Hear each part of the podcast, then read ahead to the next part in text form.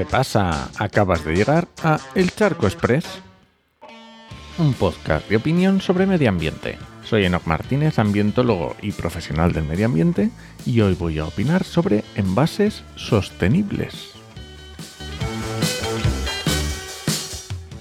Hoy vamos con una pregunta muy difícil, tanto que ya te adelanto que no tengo respuesta. Y ojo que te dejo un artículo de maldita.es con Alberto Vizcaíno y Paula Baldó muy interesante.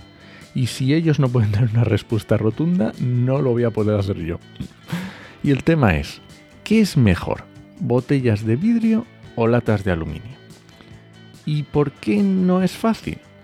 Porque para saber el impacto ambiental hay que tener en cuenta todo el ciclo de vida del producto, del envase en este caso desde dónde se extraen los materiales para fabricarlo, cómo es el proceso de fabricación, el recorrido que lleva a cabo durante toda su vida útil y por último cómo se desecha y su posible reutilización o reciclado. Y además tengamos en cuenta que no solo hay que mirar las emisiones de gases de efecto invernadero, también hay que tener en cuenta la energía que se utiliza para su fabricación, materiales necesarios, productos secundarios y subproductos, proceso de reciclaje, etc. Bueno, pero miramos los análisis ciclo de vida, ¿no? Que para eso están. Pues sí, así debería ser. Pero el problema está en que los análisis de ciclo de vida, al tener tantas variables y depender mucho el resultado del alcance que se elija, pues son un arma de doble filo. Si es un análisis ciclo de vida hecho por una empresa que fabrica latas, desgraciadamente te encuentras que las latas son la mejor opción si es una empresa que fabrica vidrio, pues igual.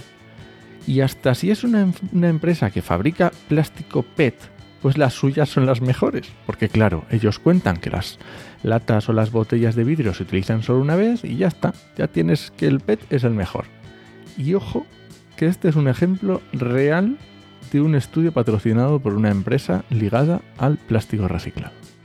Y es que los análisis ciclo de vida si se quieren hacer bien, son caros y complejos, y los debería hacer una entidad imparcial. Y no he encontrado ningún estudio que reúna estos requisitos. Pero bueno, vamos a ver los pros y los contras de ambos envases, un poquito por encima y vamos viendo. Para empezar, el vidrio, un punto muy fuerte que tiene es que es reutilizable. Esto es un punto muy grande a favor, pero claro, depende si lo vas a reutilizar tú porque si lo tiras al contenedor de vidrio ya pasa al siguiente, a la siguiente R, ya sabes, lo primero a reducir, luego reutilizar, luego reciclar, si no lo reutilizas, va al reciclado. Luego sí es verdad que tiene unas altas tasas de reciclado, cuando el material entra en el circuito de recogida selectiva. Quiere decir que va a tener pocas pérdidas y se van a aprovechar casi todo para hacer nuevas botellas u otros productos. Así que si consideramos solo el material, el vidrio sería el mejor. En el caso del aluminio también tiene unas altas tasas de reciclaje, aunque siempre tenemos que tener en cuenta que una cosa es el potencial de reciclable y otra la realidad. Esto también en el caso del vidrio. Y es que hay un estudio de 2019 sobre el tema del reciclaje de latas que decía que estamos reciclando en España el 62% de las latas de bebidas. Pero bueno, como decía, esto también es un problema de las botellas de vidrio. Y sí es cierto que el aluminio tiene un problema que el vidrio no tiene, y es que el material necesita impermeabilizante y se utilizan sustancias plastificantes para ello. Y dentro de estas sustancias pues entra por ejemplo el bisfenol A, que hace unos meses la Autoridad Europea de Seguridad Alimentaria publicó una reevaluación de la seguridad del bisfenol que reducía significativamente la ingesta diaria tolerable. Así que también es para tenerlo en cuenta. Así que resumiendo, no te puedo decir que es mejor para el medio ambiente, pero tengamos en cuenta que lo mejor es reducir. Así que si con la elección del envase vas a conseguir reducir el residuo, pues esa sería la mejor opción.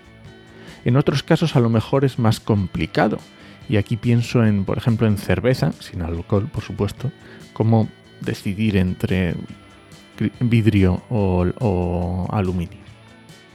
Lo segundo es reutilizar, aunque entiendo que aquí también es más complicado. Aunque por ejemplo si pensamos por ejemplo en botellas de sidra, que las botellas se reutilizan, pues ahí estaría genial. O si el envase que compras eres capaz de reutilizarlo de alguna manera adecuada, pues genial también. Y por último, por supuesto, tenemos el reciclaje, que tenemos que desechar los envases en los contenedores adecuados. Y recordemos que la efectividad del reciclaje va a cambiar mucho de unos países a otros. Cada uno tiene sus procesos. Y nada, este ha sido el Charco Express de hoy. Lo encuentras en Podcastidae o en elcharco.es. Y si alguien te pregunta, no lo dudes. Te lo dijo en HMM. ¡Nos escuchamos!